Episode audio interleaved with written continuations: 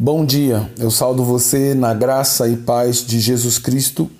Eu sou o pastor Antônio Marcos, pastor da Igreja Batista em Pinheiral. Eu quero compartilhar com você a porção da palavra de Deus, pois eu creio de todo o meu coração que essa palavra é capaz de nos transformar, nos moldar segundo a boa vontade de Deus. Para isso, eu quero ler o texto que se encontra no Evangelho de Lucas, no capítulo 18, do versículo 9 ao 10 e do 13 ao 14, que diz: E disse também essa, essa parábola a um dos que confiam em si mesmo, crendo que eram justos e desprezavam os outros. Dois homens subiram ao templo para orar, um fariseu e o outro publicano. O publicano, porém, estando em pé de longe, nem ainda queria levantar os seus olhos mas batia no peito, dizendo: Ó oh Deus, tem misericórdia de mim, que sou um pecador. Digo-vos que este desceu justificado para sua casa, e não aquele, porque qualquer que a si mesmo se exalta será humilhado, e qualquer que a si mesmo se humilha, este será exaltado.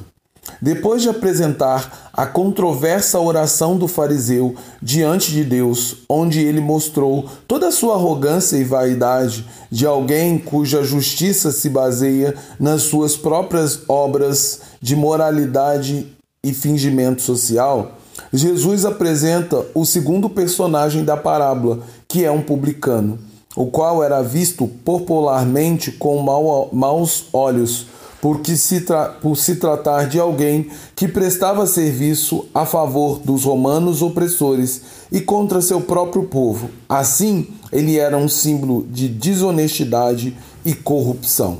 No entanto, toda a má fama popular acerca do publicano não encontra respaldo nas atitudes humildes deste que está no templo do, no culto de expiação Pois assim como o fariseu, o publicano se mantinha afastado do restante do povo que adorava a Deus no templo. Porém, ele fica de longe não porque ele se julgava melhor ou superior aos outros, mas pelo contrário. O publicano se julgava inferior a todos os homens por causa da multidão de seus pecados como o apóstolo Paulo pensava acerca de si mesmo quando disse: Miserável homem que sou, quem me livrará do corpo dessa morte? Diz Romanos capítulo 7, versículo 24.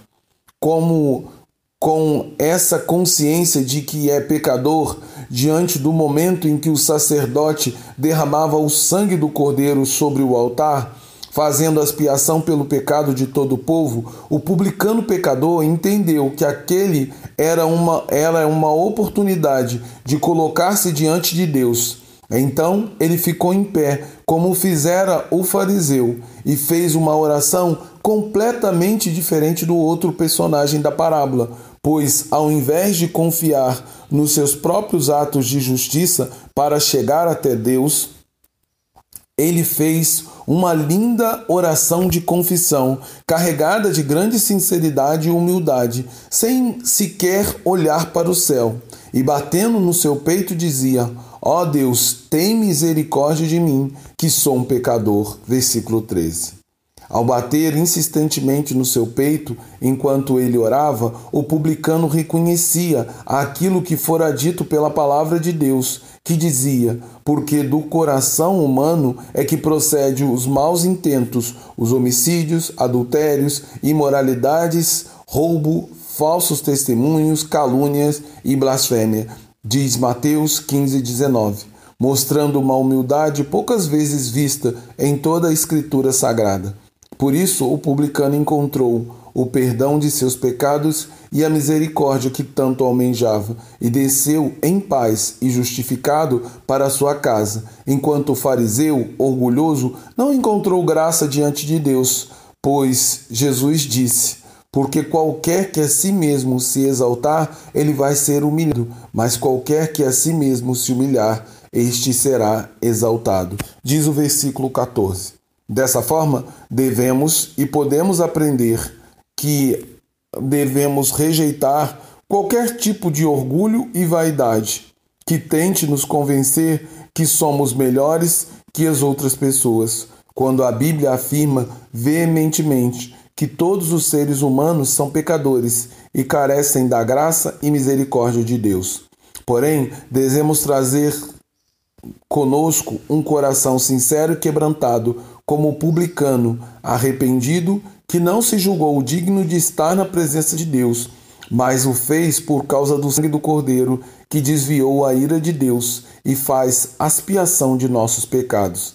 Em nosso caso, o grande Cordeiro é Cristo Jesus, e pelo seu sangue nós fomos purificados e justificados gratuitamente de nossos pecados, mediante a nossa fé em Cristo Jesus. Nele também temos salvação e vida eterna. Dessa forma, ainda mais devemos estar diante de Deus, tanto para apresentar oração de gratidão, como também para adorar a Deus por aquilo que o Senhor é e por aquilo que tão grande salvação ele operou em nós, pelo sangue de Cristo Jesus, nosso Senhor. Logo, eu convido você, nesta manhã, a orar juntamente comigo por todas as bênçãos recebidas em Cristo Jesus, com uma oração sincera e humilde. Também convido você a expressar seu sincero louvor e adoração pelo fato de sabermos de quem Deus é e tudo aquilo que Ele é capaz de fazer em nosso favor, e pelo perdão que Ele efetuou sobre nossas vidas em nome e por amor de Jesus Cristo. Amém.